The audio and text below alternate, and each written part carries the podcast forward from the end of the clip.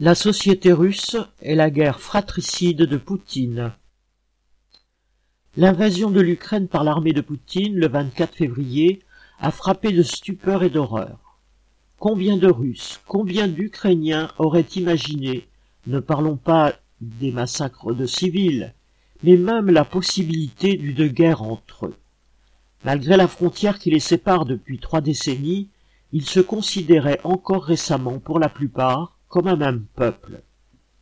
Mais leur perception de la chose pourrait changer radicalement et durablement avec la guerre et surtout la fureur nationaliste dont chaque camp cherche à enivrer sa population. Tout sauf un éclair dans un ciel serein. Depuis des mois, les dirigeants américains annonçaient une attaque russe comme imminente. Une prévision en tout cas un outil de propagande internationale, car avant de virer à l'affrontement ouvert, le bras de fer opposant les deux camps donnait lieu à une succession de grandes manœuvres militaires à la frontière de l'Ukraine pour l'armée russe, en mer Noire et dans les pays baltes pour les forces de l'OTAN. Le cliquetis des armes appuyait les arguments que diplomates et dirigeants des deux bords échangeaient lors de rencontres répétées ayant pour objet principal l'adhésion éventuelle de l'Ukraine à l'OTAN. Pour la Russie, il ne pouvait en être question. Cela aurait signifié que serait passé dans le camp d'en face un pays avec lequel elle partage un long passé commun, une même langue et d'innombrables liens familiaux, culturels et autres. Cette adhésion aurait parachevé l'encerclement militaire de la Russie par l'OTAN ses troupes et ses missiles se trouvant désormais au contact direct des frontières russes. Car l'OTAN, un bloc militaire créé contre l'Union soviétique en 1949 par les États-Unis et leurs alliés, n'a pas disparu avec l'effondrement de l'URSS. Alors que disparut fin 1991 ce qui avait servi de justification à l'OTAN durant la guerre froide, L'existence d'une URSS présentée comme superpuissante et menaçante, cette alliance militaire n'a cessé de s'étendre et de se renforcer depuis trois décennies et de façon quasi exclusive au détriment de la Russie. Des mois de discussions internationales sur les visées de l'OTAN en Ukraine n'aboutissant à rien, Poutine décida le 21 février de reconnaître l'indépendance des républiques de Lugansk et de Donetsk des entités sécessionnistes du Donbass ukrainien. Dans la veine nationaliste grand russe du tsarisme qu'il affectionne, Poutine, refusant toute légitimité à un État ukrainien, présenta, citation, l'Ukraine moderne comme une création de la Russie bolchevique. Il proposa même de la rebaptiser Ukraine de Vladimir Lénine, entre guillemets, car lors de la révolution de 1917, c'est Lénine qui avait reconnu à la nation ukrainienne le droit à disposer d'elle-même. Un droit que les bolcheviks, qui savaient pouvoir s'appuyer en cela sur la mobilisation et la conscience de classe des prolétaires et des exploités russes, ukrainiens et autres, reconnurent à toutes les minorités nationales que le tsarisme avait opprimé. Mais un droit, précisa Poutine en s'en félicitant, que Staline avait réduit à néant en tenant l'URSS dans sa poigne de fer. Ennemi déclaré du bolchevisme et du droit des peuples, partisan de l'oppression nationale dans les variantes tsaristes et staliniennes, voilà qui caractérise bien le chef d'une bureaucratie russe réactionnaire, chauvine et anti-ouvrière. Aux origines récentes du conflit actuel. Ce n'est pas d'aujourd'hui que l'Ukraine se retrouve au cœur de l'affrontement entre, d'une part, le camp de l'impérialisme, celui des États de la bourgeoisie qui dominent le monde, et le livrent à l'exploitation de leurs grands groupes capitalistes, et d'autre part le camp de la bureaucratie russe. La révolution orange, entre guillemets, de 2004 avait déjà vu des politiciens ukrainiens s'affichant pro-occidentaux se hisser un temps aux commandes mais ce sont les événements du Maïdan, entre guillemets, survenus dix ans plus tard au centre de Kiev, qui ont marqué un tournant. À la suite de manifestations que la répression ne parvenait pas à mater, le président Yanukovych, haï par la population qui l'associait au pillard de l'oligarchie et de la bureaucratie, avait dû s'enfuir. Pendant des années, il avait louvoyé entre l'Ouest et l'Est. Mais en 2014, Washington, qui voulait l'empêcher de demander à Moscou les moyens de faire face aux pressions des institutions financières occidentales, pilota son renversement par la rue, en fait par l'extrême droite ultranationaliste, sur fond de fort mécontentement populaire. Le Kremlin répliqua ce coup de force par un autre, il annexa la Crimée, un territoire de la Russie soviétique que Khrouchtchev avait cédé à l'Ukraine en 1954, et suscita dans l'est du pays la sécession du Donbass. N'ayant pas la force de reprendre la Crimée, Kiev lança son armée sur le Donbass, une région minière et industrielle russophone de la plus haute importance pour lui. Pour ce faire, il obtint le soutien plus ou moins discret de l'OTAN, qui lui envoya conseillers militaires et armements modernes, et celui ouvert de groupes paramilitaires d'extrême droite, ceux qui avaient été à la manœuvre en 2014 et qui aujourd'hui encadrent la défense territoriale de Zelensky. Et depuis huit ans, le camp impérialiste s'affronte à la Russie dans le Donbass par alliés interposés, les troupes des gouvernements ukrainiens successifs, les forces pro-russes de Lugansk et de Donetsk, un conflit que l'on ose dire limité tant il a causé de destruction de part et d'autre de la ligne de front et de ravages dans la population. Quinze mille morts et deux millions de déplacés. La guerre à l'échelle de toute l'Ukraine. Depuis un mois qu'elle s'est abattue sur l'Ukraine, l'armée russe a ravagé les grandes villes, fait des milliers de morts parmi leurs habitants et poussé un quart de la population sur les routes de l'exode. Si Poutine fait bombarder les civils ukrainiens aussi impitoyablement que l'OTAN avait bombardé les civils serbes à Belgrade en 1999, s'il se montre prêt à raser des villes ukrainiennes comme il avait rasé Grozny, capitale de la Tchétchénie russe, entre guillemets, en 1999, la guerre éclair qu'il espérait marque le pas. Nous ne discuterons pas ici du déroulement des opérations militaires ni des insuffisances du renseignement militaire et politique, FSB, qu'allègue le Kremlin. L'arrestation de deux généraux accusés d'avoir livré des informations stratégiques plus conformes aux attentes du Kremlin qu'à la réalité a l'avantage d'expliquer, entre guillemets, les ratés de l'opération militaire spéciale, entre guillemets, de Poutine, et surtout d'en exonérer ce dernier.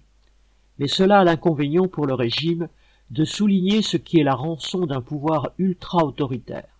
Le fait qu'il a choisi de s'appuyer sur les organes, entre guillemets, cette toute puissante FSB, à la fois police politique et agence de renseignement, et qu'il a, pour couronner la verticale du pouvoir, entre guillemets, un chef qu'il ne fait pas bon contredire. Même si nul ne sait quand et comment la guerre pourrait se terminer, celle-ci a déjà montré que le mépris du sort des peuples dont témoigne Poutine a réussi là où avaient échoué des années d'agitation des nationalistes ukrainiens. Il a soudé la population, qu'elle soit ukrainophone ou russophone, derrière son entre guillemets État, ses entre guillemets oligarques rapaces et leur défense de la patrie entre guillemets. En décembre 2020, exemple parmi tant d'autres, les mineurs de fer et d'uranium des régions russophones et ukrainophones firent grève en commun pour leur salaire contre les propriétaires privés des mines et contre le gouvernement Zelensky. Quinze mois plus tard, le nationalisme guerrier de l'État russe a changé la donne. Il a, fruit de l'invasion, renforcé un nationalisme d'État ukrainien en position de lui faire face, mais surtout de ligoter ses entre guillemets travailleurs dans les raies de l'Union sacrée. Et il n'y a rien d'étonnant à ce que ce soit à des groupes nationalistes d'extrême droite que le pouvoir ukrainien ait souvent confié la tâche d'enrôler, instruire et envoyer au combat les membres, volontaires ou embrigadés contre leur gré, de la défense territoriale. De là à prétendre que la défense de l'Ukraine reposerait sur la population mobilisée au sein de la défense territoriale, il y a toute la différence entre réalité et propagande. Avant de songer éventuellement à aller se battre, la majorité de la population cherche à survivre, à se protéger des bombardements, à se procurer de quoi se nourrir, alors que les magasins sont vides ou détruits, à trouver un bus, un train, pour une province éloignée des zones de combat, ou l'étranger. Mais il est un fait que les soldats russes ont été vus partout comme des envahisseurs. Peut-être même, car le Kremlin leur a laissé croire qu'ils seraient accueillis en libérateurs, cela explique-t-il que des unités russes, voyant face à elles des civils désarmés, et entendant ce qu'ils leur criaient dans leur propre langue, aient ici arrêté leur colonne de chars, et là montré bien peu d'empressement à combattre. Au contraire, les soldats ukrainiens, galvanisés par la puissance des sentiments nationaux que l'invasion a fait lever, ont la conviction de défendre leur famille, leur ville, leur pays. Bien sûr, et même si les médias occidentaux l'ont occulté au début, la résistance que rencontre l'armée russe doit beaucoup au soutien militaire et humain que l'OTAN fournit depuis des années à Kiev. Envoi d'instructeurs, d'armes conventionnelles, installation de camps d'entraînement, manœuvres conjointes, transmission de renseignements militaires, aéroports aménagés pour les gros porteurs livrant des armes dernier cri. Les États-Unis et l'Union européenne viennent encore de doubler le budget de leur aide militaire respective au pouvoir ukrainien. Ou pour le dire autrement, les sommes que les États impérialistes fournissent, au titre des commandes de l'aide à l'Ukraine, à leurs industriels de l'armement. Pour ces derniers, c'est pas béni. Pour un peu, ils pourraient même se voir promettre le paradis pour bonne action, entre guillemets, puisque les dirigeants occidentaux justifient leur profit de guerre par des discours incessants sur la nécessité morale d'aider un peuple agressé à se défendre. Des discours qui ont aussi pour but de chercher à souder, sur le terrain guerrier, les opinions publiques occidentales derrière leurs gouvernants. Une mise en condition qui pourrait s'apparenter à une répétition dans des temps où les tensions s'exacerbent partout, sur fond de crise mondiale qui s'aggrave et de bruit de bottes qui s'intensifie. Ce que révèle l'affrontement Russie-OTAN. La guerre est la poursuite de la politique par d'autres moyens. Le fait pour les classes dirigeantes de recourir à ce moyen extrême met en évidence des tensions internes et externes qu'elles ne parviennent pas ou plus à résoudre par des méthodes habituelles de gouvernement. En même temps que cette situation de crise agit comme un révélateur de ces contradictions, elle en amplifie et exacerbe certaines manifestations.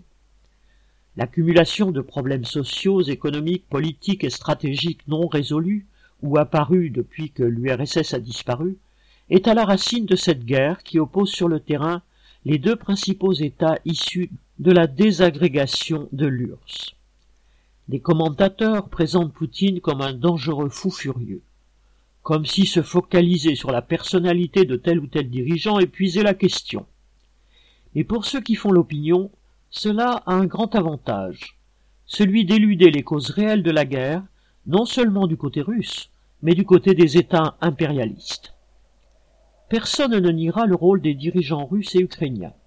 Celui du chef de la bureaucratie russe qu'incarne Poutine depuis deux décennies s'exprime ici sur un mode sinistre, belliciste à l'extérieur et toujours plus répressif à l'intérieur.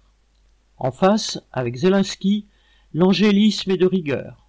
On a un acteur affairiste que ses parrains oligarques ont porté à la tête d'un État ukrainien sans unité, gangréné par la corruption et l'extrême droite, et dont les soutiens occidentaux font maintenant une icône de la démocratie.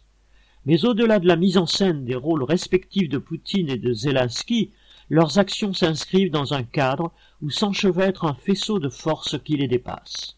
Et l'on ne saurait comprendre le jeu et la nature de ces forces à l'œuvre depuis des années si l'on ne les reliait à leur source, au processus ayant conduit à l'éclatement de l'Union soviétique fin 1991 la ruée vers l'ouest des bureaucrates.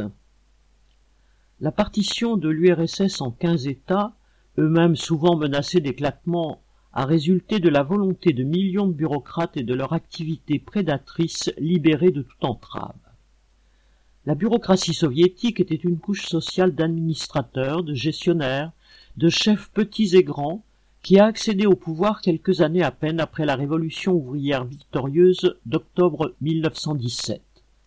ce qui lui a permis d'échapper au contrôle que la classe ouvrière et son parti, le parti bolchevique, exerçaient jusque-là sur son propre appareil de gestion et d'administration, c'est l'épuisement physique, moral et politique de la classe ouvrière russe qui avait fait une révolution victorieuse, gagné la guerre civile, puis commencé à édifier son État sur fond de reflux de la vague révolutionnaire qu'avait fait lever partout en Europe la soif des opprimés de balayer le système qui avait conduit l'humanité à la première boucherie mondiale.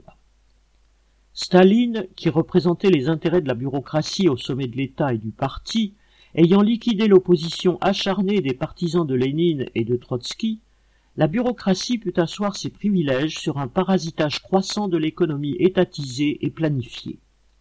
La position sociale de chaque bureaucrate et les privilèges y afférents dépendaient de sa place dans l'appareil dirigeant et de ce que le pouvoir ne remettait pas en cause son droit à profiter du parasitage collectif de la société par les bureaucrates.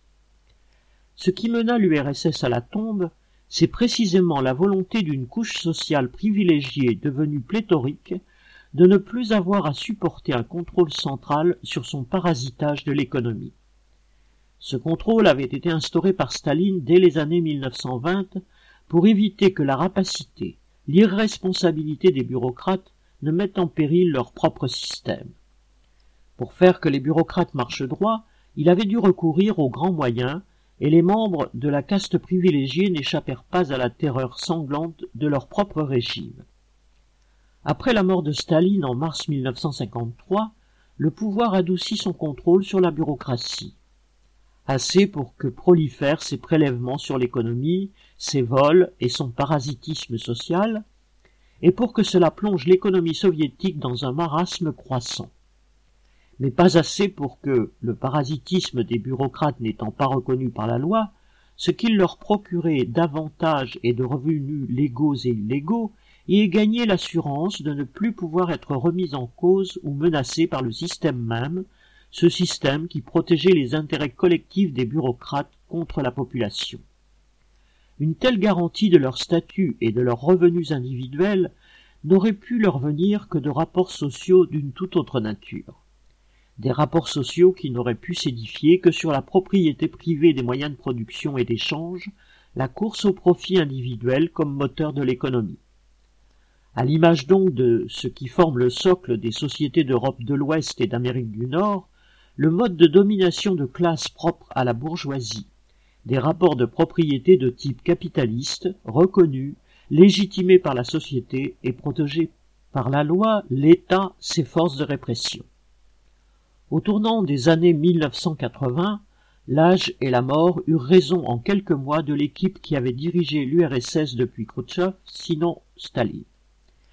Des luttes pour la succession au sommet du parti unique et de l'État éclatèrent, qui affaiblirent puis neutralisèrent les moyens dont disposait le pouvoir central pour imposer une discipline collective à la caste dirigeante.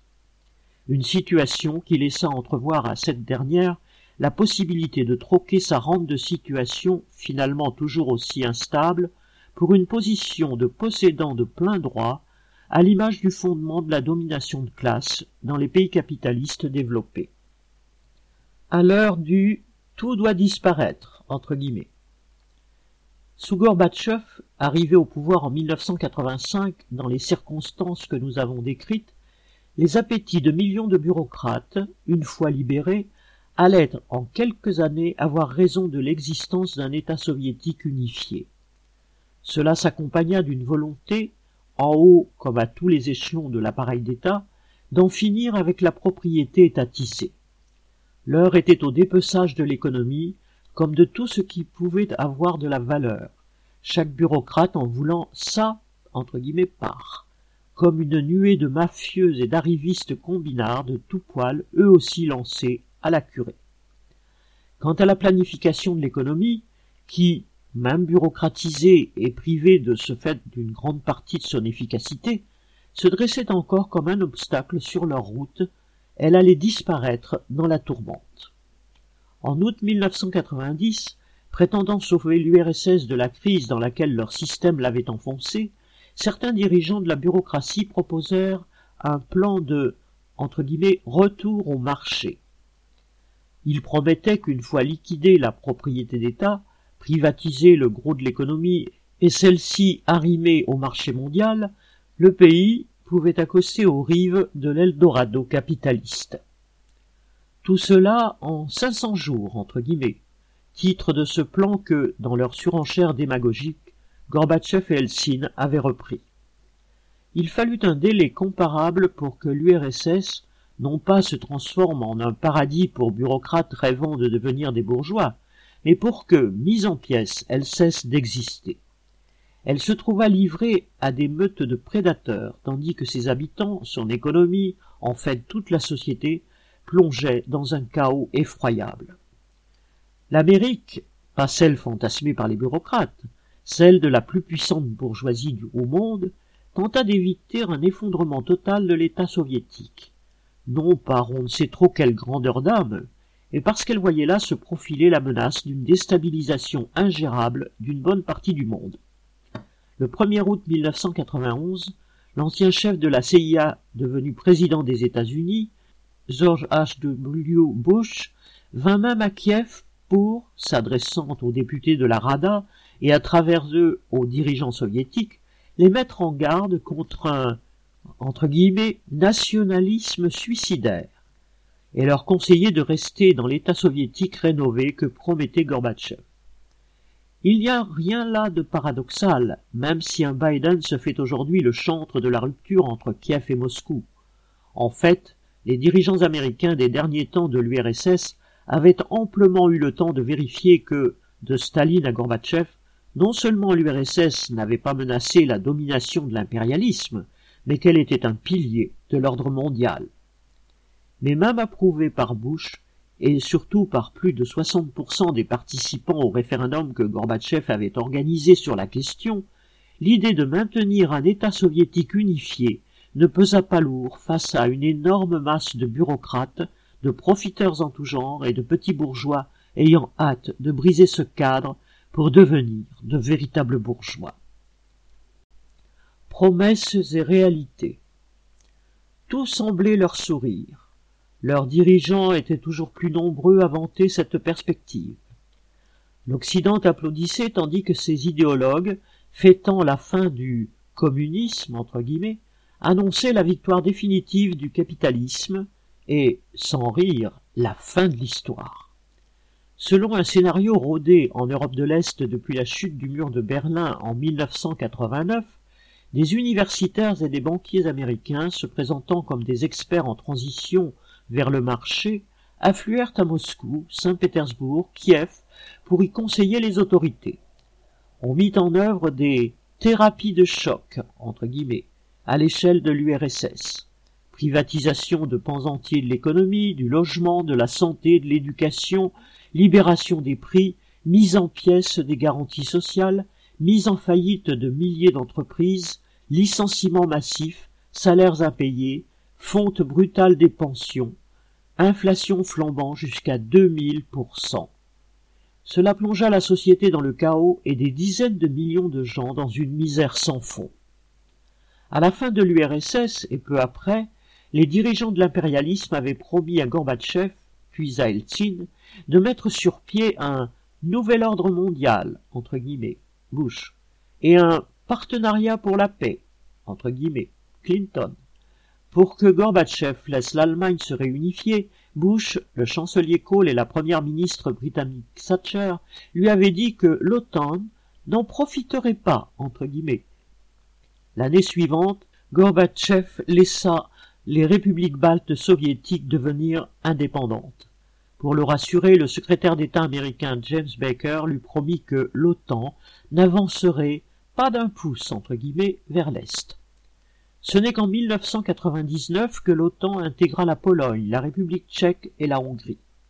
Mais d'autres allaient suivre. Pays-Baltes en 2002, Slovaquie, Roumanie, Slovénie, Bulgarie en 2004, Croatie et Albanie en 2009, Monténégro en 2017, Macédoine du Nord en 2020. Dès 1992, alors que l'URSS venait de disparaître, la Maison Blanche conçut des plans en ce sens comme il ressort de divers textes et rapports officiels de l'époque. Ainsi, le secrétaire à la défense Paul Wolfowitz affirmait dans son Guide pour une organisation de la défense, citation, Notre politique doit maintenant se focaliser sur comment empêcher qu'émerge à nouveau quelque rival mondial potentiel que ce soit. Tout en soulignant que, la Russie restera la puissance militaire la plus forte en Eurasie. C'est dans le même sens que poussaient les conseillers pour la sécurité et la politique étrangère de plusieurs présidents américains Henry Kissinger et Zbigniew Brzezinski, en 1997, celui-ci insistait, dans son livre Le Grand Échiquier, sur le fait que, dans le trou noir, entre guillemets, laissé par la disparition de l'URSS, le pivot géopolitique, entre guillemets, de la situation était l'Ukraine. La coupée de la Russie affaiblirait cette dernière de façon définitive, disait-il, et une Ukraine intégrée à l'OTAN serait un poignard pointé, entre guillemets, sur Moscou. En clair, alors que durant la décennie qui suivit la fin de l'URSS, l'Occident impérialiste semblait se montrer bien disposé à l'égard d'une Russie ne jurant que par le marché et surtout très affaiblie, et même quand Poutine, qui venait de succéder à Helsinki, disait envisager, eh oui, que la Russie adhère à l'OTAN, les États impérialistes n'en continuaient pas moins à affûter leurs armes. Participer à la curée sur les restes de l'économie soviétique, s'emparer d'entreprises, conclure des contrats sans que leurs capitalistes risquent trop gros, ils n'étaient pas contre. Mais il n'était pas question pour eux de faire une place à la Russie, et encore moins à l'Ukraine, ou à d'autres ex-républiques soviétiques, dans leur concert des nations ou alors en tant qu'État entièrement dominé économiquement et politiquement, et n'ayant ni les moyens ni la velléité de porter ombrage à la domination de l'impérialisme sur le globe. Quelle intégration dans le giron du capitalisme? Trotsky, peu avant son assassinat par un agent de Staline, avait exprimé l'idée que, si la bourgeoisie de la fin des années 1930 avait encore eu le dynamisme de sa jeunesse, elle aurait su réintégrer l'URSS des bureaucrates et faire d'eux des capitalistes comme les autres. C'est ce qu'elle avait fait par exemple à la fin du XIXe siècle, quand elle avait intégré à son système mondial des pays nouvellement industrialisés dont toute une partie de la société, du fonctionnement et des institutions restait marquée par le féodalisme, tels le Japon et l'Allemagne. Un siècle plus tard, lorsque l'URSS disparut, le capitalisme était entré depuis longtemps en sénescence. En outre, le monde capitaliste se trouvait à nouveau plongé dans une crise systémique qui n'a fait qu'aller en s'aggravant depuis. En l'espèce, nous le disions alors, et on le vérifie aujourd'hui, le système capitaliste ne pouvait proposer un avenir autre que de régression multiforme à l'Union soviétique et à ses peuples. En 1936, dans son ouvrage La Révolution trahie, Trotsky discutant de la nature de l'URSS stalinienne, écrivait ceci. Citation. La chute de la dictature bureaucratique actuelle, sans son remplacement par un nouveau pouvoir socialiste, annoncerait ainsi le retour au système capitaliste, avec une baisse catastrophique de l'économie et de la culture. La catastrophe dans tous les domaines a été immédiate, et personne ne sait si et quand l'ex-URSS pourrait s'en remettre. Quant au retour au capitalisme, dont Trotsky n'avait nulle intention de prédire les rythmes et modalités, car son problème était de tout faire pour que cela n'advienne pas, un demi-siècle après, il reste annoncé. En effet, si la propriété est attisée et le plan ont été liquidés, comme la plupart des conquêtes d'octobre, et si la propriété privée des moyens de production a été votée et inscrite dans la loi, le capitalisme n'est pas encore vraiment rétabli en Russie. En tout cas, pas comme il l'a été dans les ex-démocraties populaires d'Europe de l'Est, ni sous les formes qu'envisageaient les scénarios de réintroduction du marché concoctés par les docteurs entre guillemets russes et occidentaux prétendant guérir l'ex-URSS du mal collectiviste les mauvaises surprises de la propriété à la russe, entre guillemets. Avec un recul de trente ans, le constat est assez facile à faire.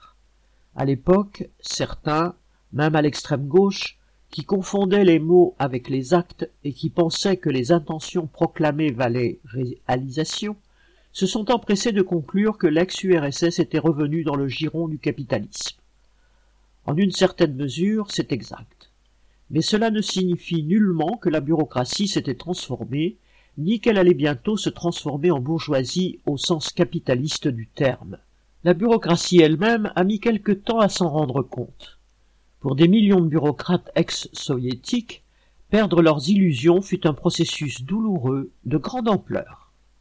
Le saccage de l'économie soviétique en 1991, 1992, 1993 sonna l'heure de l'enrichissement ultra rapide d'individus que leur situation personnelle, leurs relations avec des membres de l'appareil dirigeant, leurs liens avec des clans de la mafia et beaucoup de chance mirent en situation de devenir ces nouveaux Russes, entre guillemets, comme on disait alors, et des oligarques pour ceux qui s'enrichirent le plus.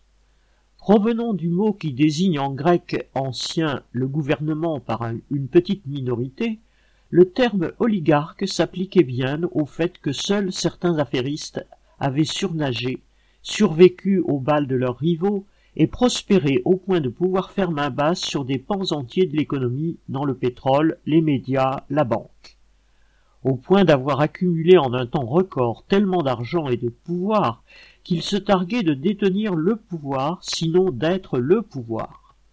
Berezovski se vantait par exemple d'avoir fabriqué la réélection du président Helsin, qui n'avait dès lors rien à lui refuser ni à ses compères.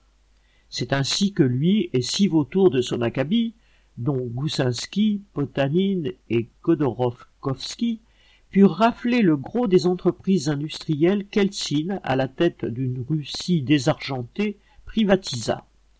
L'opération entre guillemets pré-contraction consista en ceci qu'en prêtant entre guillemets au Kremlin l'argent qu'ils avaient volé à un État russe trop faible pour les en empêcher, ils acquirent les actions de grands groupes restés jusqu'alors publics. À l'époque, on a parfois comparé ces oligarques aux barons voleurs entre guillemets de l'Amérique qui s'industrialisaient dans les années 1870. Par leur méthode et leur rapacité sans doute. Mais là s'arrête la comparaison. En Amérique, il n'y avait pas eu, comme ce sera le cas 120 ans plus tard en Russie, des millions de candidats en position de postuler à un enrichissement rapide, mais qui risquaient de tout perdre dans l'affaire. Statut social, privilège, vie parfois. En URSS, pendant des décennies, il n'y avait plus eu de bourgeoisie. La révolution et la guerre civile en avaient extirpé les racines mêmes. De ce fait, la seule couche sociale privilégiée avait été celle des bureaucrates. Ceux-ci tiraient leurs privilèges de la position qu'ils occupaient dans l'appareil du parti unique ou des institutions soviétiques, pas de la détention d'une entreprise ou d'action, ni même d'une part de capital de l'ensemble de la société. Leurs statuts, leurs revenus, ils les devaient à l'État, qui était le détenteur en nom collectif de la richesse, le surtravail volé aux travailleurs et son répartiteur parmi les bureaucrates. Certes, il n'y avait rien de commun en termes de privilèges entre un directeur, par exemple, de l'usine géante de construction mécanique Uralmak à Sverdlovsk, l'actuelle Ekaterinbourg, capitale du complexe militaro-industriel soviétique, et un petit responsable de l'attribution aux ouvriers de bons de séjour dans les centres de vacances dépendant de cette usine. Mais tous deux, à leur façon, faisaient partie de la bureaucratie, avaient une position qui leur permettait de, entre guillemets, rendre des services, certes à des niveaux d'importance très différents, mais toujours contre divers avantages. Avec ses trente mille travailleurs en 1990, Uralmac faisait vivre ainsi directement des centaines de bureaucrates petits et grands dans l'usine même. Direction, syndicats officiels, œuvres sociales, logements, polycliniques, instances du parti, et bien plus encore dans la ville et la région. Or si, dès 1990, des fils de directeurs privatisèrent à leur compte les services informatiques d'Uralmac, si des groupes mafieux liés aux autorités régionales se disputèrent ensuite la propriété de l'usine, de ses machines, de ses stocks, de ses entrepôts et innombrables bâtiments industriels ou non, ainsi que de sa production, ceux qui en bénéficiaient, parce qu'ils pouvaient exhiber un titre de propriété, et s'appuyer sur de fortes protections en haut lieu, n'excédaient pas quelques dizaines d'individus. En face d'eux, un millier au bas mot, d'autres bureaucrates de tout rang qui avaient eu une position, des avantages garantis dans le système précédent, avaient tout perdu avec la disparition de la propriété étatique sur cette immense usine. Et l'on devine la rage d'une foule d'officiers, membres d'un des grands corps de la bureaucratie, jadis enfants chéris du régime, au statut envié, qui avaient eu accès à des magasins spéciaux bien pourvus, mais qui, au début des années 1990, devaient vivre dans des baraquements délabrés avec des soldes rongés par l'inflation. Ou encore, ce que pensaient ces officiers de marine, s'entassant avec leurs familles à bord de navires de guerre réquisitionnés, entre guillemets, dans le port de Vladivostok, car n'ayant nulle part où loger.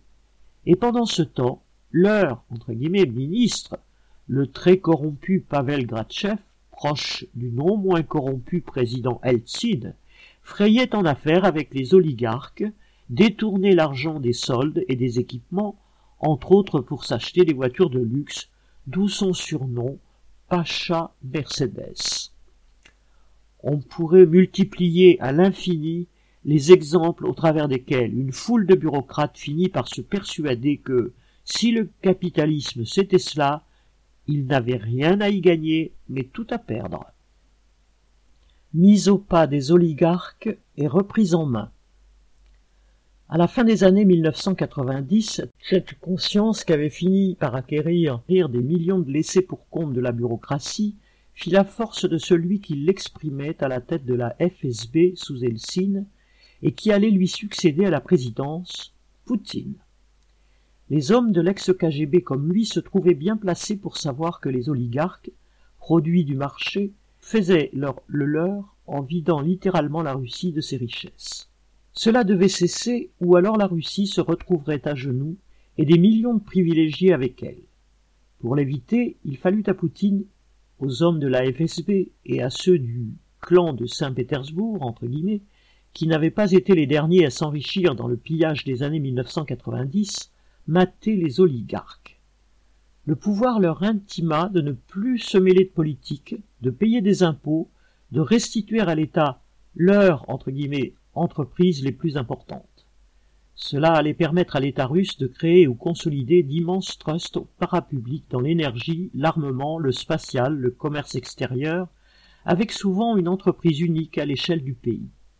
De telles entreprises, dont le meilleur exemple est le géant mondial des hydrocarbures Gazprom, reprenant à leur façon la tradition soviétique de concentration des moyens économiques entre les mains de l'État et au sein d'une même structure, ont été et sont encore sans aucun doute un puissant outil pour les autorités.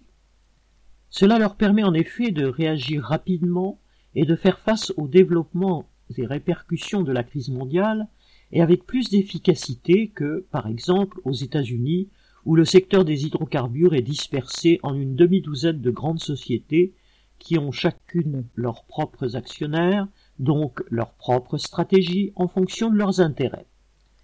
Face à la reprise en main de l'économie par l'État à partir des années 2000, certains oligarques regimbèrent.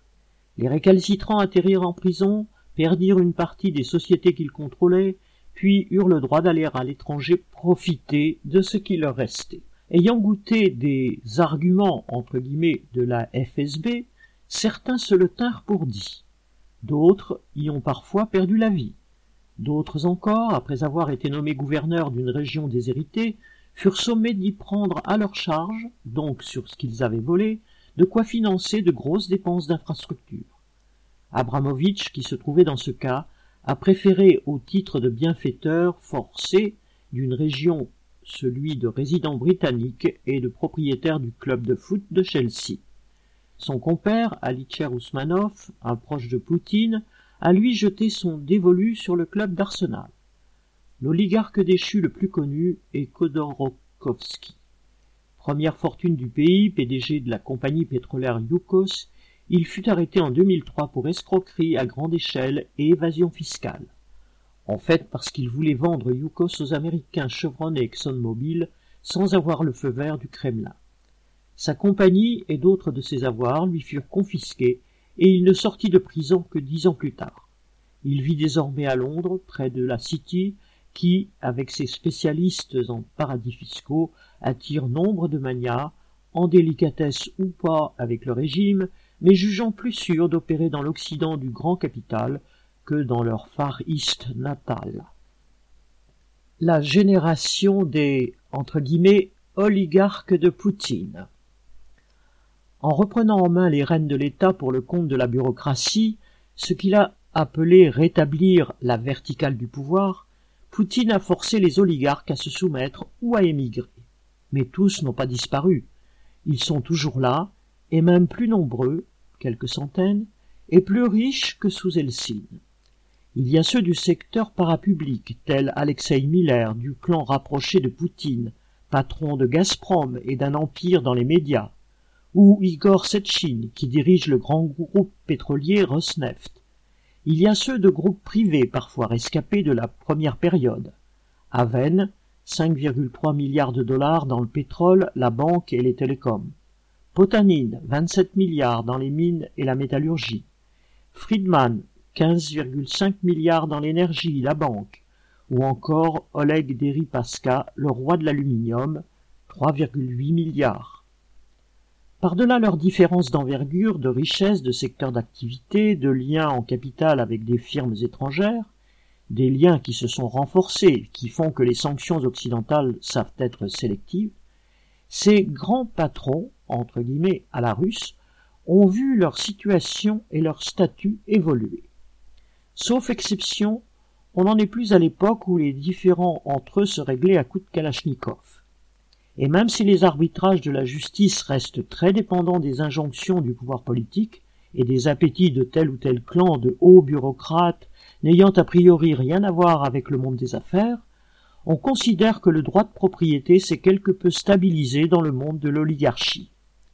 Mais dans celui de la petite et moyenne entreprise, le racket par des organismes de la bureaucratie, fisc, police, sécurité civile, autorité municipale, régionale, etc., reste fréquent.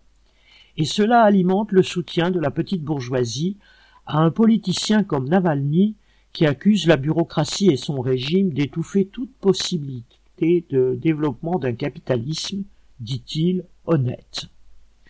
Depuis vingt ans que Poutine se trouve aux commandes, la leçon Bereskovsky-Khodorkovsky semblait avoir porté. Il pouvait les rudoyer en public dans son numéro du bon tsar volant au secours du peuple contre les méchants boyards. Les oligarques prenaient soin de s'afficher loyaux à son égard. Une assurance tout risque pour la santé de leurs affaires un coin entre le Kremlin et ses entre guillemets oligarques. Or, à peine la guerre actuelle avait-elle éclaté et Poutine appelait-il à ne voir qu'une tête dans les rangs, que des voix discordantes se firent entendre dans le monde russe des affaires. Le 28 février dernier, le très en vue Deripaska tweeta sur, citation, la nécessité d'en finir avec le capitalisme d'État et sur la crise qui réclame de véritables managers. Fin de citation. Et alors que l'Occident élargissait ses sanctions à des centaines d'oligarques et de proches du Kremlin, gel de leurs comptes à l'étranger, mise sous séquestre de leurs biens, interdiction de voyager à l'Ouest, des manias réagirent. L'un fit savoir qu'il ne se considérait pas comme un oligarque, un autre revendiqua n'avoir jamais mis les pieds au Kremlin, même voulu discret, cela reste des gestes de défiance à l'adresse du maître du Kremlin. D'autant qu'il avait tenu à recevoir le gratin du monde des affaires pour le rassurer, car les sanctions, dont l'un des objectifs est de faire que les manias se désolidarisent du pouvoir, n'ont cessé de s'alourdir depuis 2014, ce qui gêne leur mode de vie façon jet set et entrave aussi la marche de leurs entreprises. En ralentissant l'économie mondiale, la pandémie a certes affecté l'économie russe qui repose sur l'exportation de matières premières. Mais cela ne suffit pas à expliquer qu'en 2021, alors que la fortune des milliardaires des pays développés s'est envolée malgré ou à cause de la crise, leurs homologues russes ont vu la leur reculer de 57 milliards de dollars, selon une estimation de Forbes. Le 18 mars, Poutine s'est rendu au stade Loujniki de Moscou pour fêter le huitième anniversaire de l'annexion de la Crimée. Évoquant la situation en Ukraine, il a cité un chef militaire du passé qui affirmait que, les épreuves qui la menacent font la gloire de la Russie. Mais il n'est pas sûr qu'elle fasse les bons comptes de ceux qui y ressemblent le plus, au moins personnellement, à de grands bourgeois. Certains l'ont manifesté ces dernières semaines en quittant précipitamment la Russie. Cela a provoqué la fureur de Poutine dans un discours visant ces gens qui se considèrent comme, entre guillemets, une caste supérieure, parce qu'ils ont une, citation, villa à Miami ou sur la côte d'Azur, fin de citation, où ils mènent grande vie, en étant prêts à, citation, vendre la mère patrie, fin de citation, pourvu qu'ils puissent continuer à y consommer, comble du luxe pour des Russes, citation, des huîtres et du foie gras, fin de citation. Quand Poutine vitupère ces traîtres, entre guillemets, en les opposant aux vrais patriotes, entre guillemets, qui le soutiennent et qui sont la majorité, selon lui, ou quand il appelle à purger, entre guillemets, le pays de cette cinquième colonne, entre guillemets, il y a bien sûr surtout une volonté de ressouder la population derrière lui, alors qu'elle commence à souffrir des effets de la guerre, sans même que le Kremlin puisse se targuer de réels succès sur le terrain. Mais ce discours peut sonner aussi comme une mise en garde adressée aux oligarques qui seraient tentés de prendre quelque distance avec le régime. Berezovski et Goussansky en leur temps, Khodorovskovski plus tard, avaient déjà contesté la tutelle que la bureaucratie et ses sommets continuent d'exercer sur le monde des affaires. Mais même si les rapports de propriété se sont affermis et ne dépendent plus autant qu'avant de la faveur exclusive du pouvoir, ou plus précisément pour cette raison, il se pourrait que l'on assiste à une dissociation plus marquée, voire grandissante, entre la bureaucratie et l'oligarchie qui s'est développée sous son aile. Elle est en effet un sous-produit par bien des aspects monstrueux de ce produit lui-même monstrueux de l'histoire qu'avait été le régime stalinien et ses suites, avec une classe ouvrière durablement écartée de la direction de l'État qu'elle avait édifié, avec une bourgeoisie mondiale incapable d'absorber ce régime malgré tout ce qu'il avait de profondément réactionnaire, contre-révolutionnaire et anti-ouvrier. Et avec cet avorton d'histoire qu'était la bureaucratie, une caste parasitaire sans passé, sans avenir non plus, en tout cas qui n'en avait d'autre à proposer à la société soviétique que de revenir au capitalisme. Que le conflit ukrainien fasse ressortir l'impasse dans laquelle la bureaucratie soviétique puis russe a conduit la société post-soviétique n'a rien d'étonnant. Il est une des manifestations monstrueuses de cette impasse. Pour des raisons évidentes de survie du régime, Poutine ne pourrait évidemment pas laisser des oligarques en appeler à rompre avec le capitalisme d'État, entre guillemets, ce qui de leur part vise une forme de gouvernement et d'organisation de la société où le capitalisme serait bridé par l'État et par sa gestion, en clair par la bureaucratie et son pouvoir. Comment, quand Poutine réagira-t-il? Il en faudrait sans doute bien plus, même si le régime est malmené par la crise mondiale, que la fronde éventuelle de certains oligarques pour le déstabiliser. On ne peut pas exclure non plus, surtout si cette guerre s'éternise et a des conséquences de plus en plus désastreuses pour le régime, que la bureaucratie, malgré tout ce qu'elle doit à Poutine, ne profite de ce qu'il se serait lui-même affaibli en se lançant dans cette opération spéciale, entre guillemets, pour le lui faire payer. Après tout, elle ne lui a jamais signé un CDI à perpétuité, et s'il venait à l'oublier, l'exemple de Khrouchtchev, renversé en 1964 pour avoir fourvoyé le Kremlin dans la crise des missiles de Cuba, serait là pour le lui rappeler. Mais pour le moment, ce qu'on lui voit craindre, outre la population ukrainienne qui lui résiste malgré un déluge de bombes, c'est que sa propre population le conteste, lui et sa guerre, lui et ses nantis. Et c'est ce que montre la répression qu'il a intensifiée contre tous ceux qui le contestent, notamment dans la rue, depuis le début de la guerre. Car s'il y a une chance de sortir l'ex-URSS des ornières et impasses sanglantes où l'ont acculé, chacun à sa façon, les bureaucrates, les forces de l'impérialisme, les oligarques et les nationalistes de toute nature, elle réside dans le fait de renouer avec ce qui avait été la politique révolutionnaire, internationaliste, socialiste et communiste des bolcheviks. Elle réside dans le fait que les prolétaires russes, ukrainiens et autres prennent conscience qu'ils ne sont pas seulement frères par leurs origines, leur langue, leur passé, mais des frères de classe, qui ont les mêmes intérêts fondamentaux et les mêmes ennemis, ceux qui les oppriment, ainsi que ceux qui prétendent les diriger au nom de la patrie, mais en fait au nom de leurs exploiteurs, les oligarques, les bureaucrates, les capitalistes, qu'ils soient du pays ou des grandes puissances impérialistes. 22 mars 2022